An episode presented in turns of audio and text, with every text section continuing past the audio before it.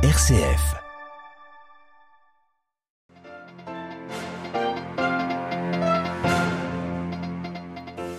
Ankara aux prises avec les groupes kurdes après avoir bombardé des positions du PKK au Kurdistan irakien et dans le nord de la Syrie. La Turquie a essuyé ce matin des tirs depuis la Syrie.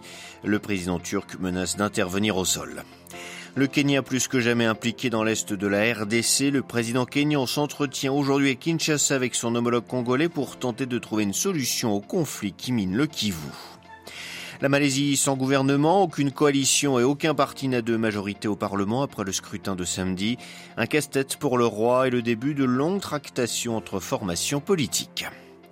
Le Qatar et le sport comme moyen d'influence géopolitique. Alors que la Coupe du Monde de football a commencé hier, nous revenons sur les ambitions de Doha sur la scène internationale. Radio Vatican, le journal, Xavier Sartre. Bonjour. Au lendemain des raids aériens menés par la Turquie contre les forces kurdes dans le nord de l'Irak et de la Syrie en représailles à un attentat qui avait frappé Istanbul le 13 novembre, des tirs de roquettes depuis le territoire syrien ont visé ce matin une ville frontalière turque. Au moins trois personnes sont décédées, une dizaine ont été blessées, tandis que le président Erdogan annonce la poursuite des opérations militaires contre les combattants turcs kurdes. À Istanbul, à Nandlouer. Selon les autorités turques, cinq roquettes et mortiers tirés depuis le nord de la Syrie sont tombés à la mi-journée sur la localité de Karkamush, dans la province de Gaziantep. Les tirs ont notamment frappé des habitations et la cour d'un lycée. Un élève et une enseignante figurent parmi les victimes. La veille, d'autres tirs de roquettes, également attribués aux forces kurdes de Syrie, avaient visé un poste frontière de la province voisine de Kilis, blessant un soldat et sept policiers. Le ministère de la Défense annonce ce lundi avoir répliqué des unités de l'armée turque à la frontière turco-syrienne ont notamment tiré des obus en direction des forces kurdes. Alors que les combats sur le terrain s'intensifient, Recep Tayyip Erdogan, dans un entretien à la presse, a déclaré hors de question que l'opération militaire engagée dans la nuit de samedi à dimanche se limite à une offensive aérienne. Le président turc affirme que les forces terrestres se joindront à l'opération après consultation avec le ministère de la Défense et l'état-major. Une menace que la Turquie brandit depuis le mois de mai et pour laquelle elle cherche encore l'appui de la Russie et de l'Iran, alliés du régime syrien. À Istanbul, un dehors pour Radio Vatican.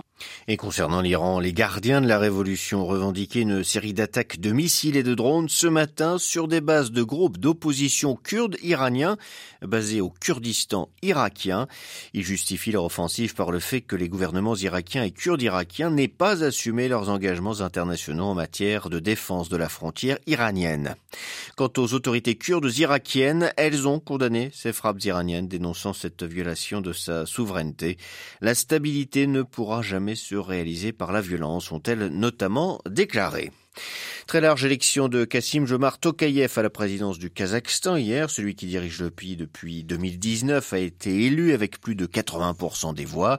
Une preuve de confiance convaincante de ses compatriotes, a salué Vladimir Poutine, venu en aide au pouvoir en janvier dernier pour réprimer des émeutes qui ont fait 238 morts. En revanche, les observateurs de l'OSCE, l'Organisation pour la sécurité et la coopération en Europe, ont déploré l'absence de véritable concurrence et dénoncé la restriction des libertés fondamentales limitant l'espace pour les voix critiques. La guerre en Ukraine, Kiev et Moscou s'accusent mutuellement de torture, le gouvernement ukrainien affirmant avoir découvert quatre sites de torture utilisés par les Russes à Kherson, le Kremlin promettant de châtier les responsables de la mort d'un groupe de soldats russes. Ils doivent être retrouvés et punis, a déclaré le porte-parole de la présidence russe. La Moldavie, victime collatérale du conflit ukrainien, le pays ne reçoit que la moitié du gaz reçu ordinairement de la part de la Russie. Une conférence internationale de soutien au pays a lieu aujourd'hui à Paris. Deux autres éditions ont eu lieu auparavant à Berlin et à Bucarest en mars et juillet dernier. Le gouvernement moldave estime ses besoins financiers à 1,1 milliard d'euros pour couvrir les surcoûts énergétiques cet hiver. Les Africains au chevet du Kivu, le président du Kenya est aujourd'hui en effet à Kinshasa, la capitale de la République démocratique du Congo. William Ruto s'entretient avec son homologue congolais Félix Tshisekedi. Plusieurs sujets de coopération sont sur la table, mais surtout la situation sécuritaire donc dans l'est de la RDC. Le Kenya veut en effet jouer un rôle crucial dans la résolution de ce conflit. À Nairobi, Charlotte Simonard. Se positionner en acteur incontournable et garant de la stabilité régionale, c'est bien l'objectif du Kenya depuis la reprise des violences dans l'est du Congo. 900 soldats kenyans ont ainsi rejoint les troupes est-africaines sur place pour une mission de maintien de la paix, précise Nairobi. Lors de cette visite, William Ruto, président kenyan, veut convaincre son homologue congolais d'entamer un dialogue avec les combattants du M23. Pour l'heure, Kinshasa a toujours refusé toute discussion avec eux qu'il qualifie de terroristes. Depuis près d'un an, le M23, composé essentiellement de Tutsis congolais, a repris les armes et contrôle désormais des vastes territoires dans le Nord Kivu. Le gouvernement congolais ainsi que des experts de l'ONU accusent le Rwanda de soutenir ces combattants, provoquant un gain de tension dans la région. Des milliers de personnes ont déjà fui depuis l'est de la RDC, provoquant une crise humanitaire qualifiée il y a quelques jours de catastrophique par Uhuru Kenyatta, l'ancien président kényan, désormais facilitateur pour la communauté d'Afrique de l'Est en RDC.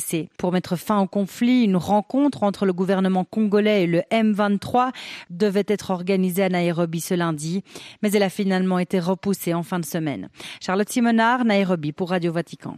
Il reste encore un long chemin à parcourir en matière de coopération contre le réchauffement climatique. Réaction de la Chine au lendemain de l'accord obtenu après de longues tractations à l'issue de la COP27 ce week-end. Pékin juge difficile d'instaurer une confiance mutuelle entre le Nord et le Sud. La question des pertes et dommages essentiels pour les pays les plus à risque a fait toutefois l'objet d'un accord. En Malaisie, aucun parti politique n'a réussi à obtenir une majorité de sièges au Parlement lors du scrutin de samedi. Le roi du pays, censé désormais nommer le député ayant la confiance de la majorité du Parlement Premier ministre, a donc demandé aux coalitions arrivées en tête de lui remettre la liste des alliances et des coalitions possibles leur permettant d'obtenir une majorité. Le marchandage entre grosses coalitions et petits partis politiques bat donc son plein dans le pays. À Kuala Lumpur, l'éclairage de Gabriel Maréchaux. Pour atteindre ce nombre, les deux coalitions arrivées en tête dans les urnes ce samedi sont donc en plein marchandage avec les perdants du scrutin. Du côté du Pakatan Harapan, la coalition multiethnique qui a remporté le plus de sièges ont tâche de s'allier avec l'UMNO, une alliance qui ne fait pas l'unanimité puisque le Pakatan Harapan a fait de la lutte contre la corruption son cheval de bataille. Or l'UMNO, parti historique malaisien, reste entaché dans de gigantesques scandales de corruption.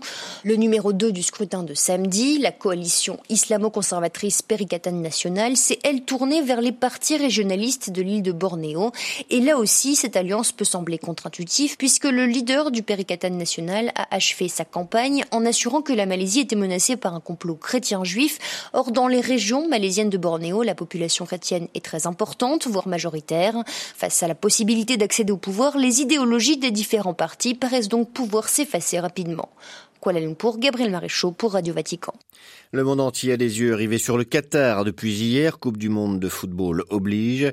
Si le Qatar a fait pas le figure sur le terrain pour son entrée dans la compétition, défaite 2 à 0 face à l'Équateur, le pays a réussi son pari, organiser l'un des tout premiers événements sportifs mondiaux et se placer sur la carte du monde. L'Émirat a misé depuis longtemps sur le sport et le football en particulier pour asseoir son influence géopolitique. C'est ce que nous explique Raphaël Le Spécialiste de la géopolitique du Golfe. Il vient de publier l'ouvrage L'Empire du Qatar, le nouveau maître du jeu Point d'interrogation. Le Qatar cherche des secteurs, euh, des domaines qui ont une, portée en termes d'influence afin de pouvoir diversifier ses relations et sortir de sa dépendance au euh, secteur gazier ou au secteur pétrolier.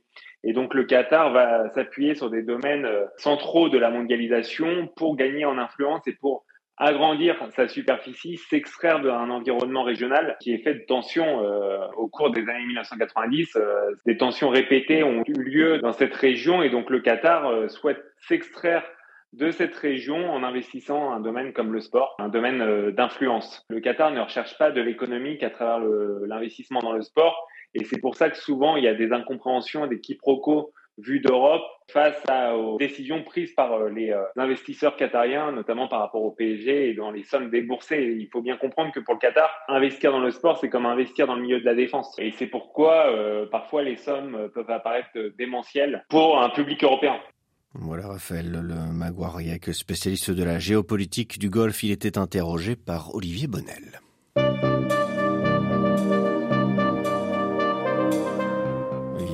Vous aurez le plaisir de retrouver ce soir à 18h heure de Rome pour un nouveau point complet sur l'actualité et sur le Vatican. D'ici là, n'oubliez pas notre site internet www.vaticannews.va. Excellente journée à toutes et à tous.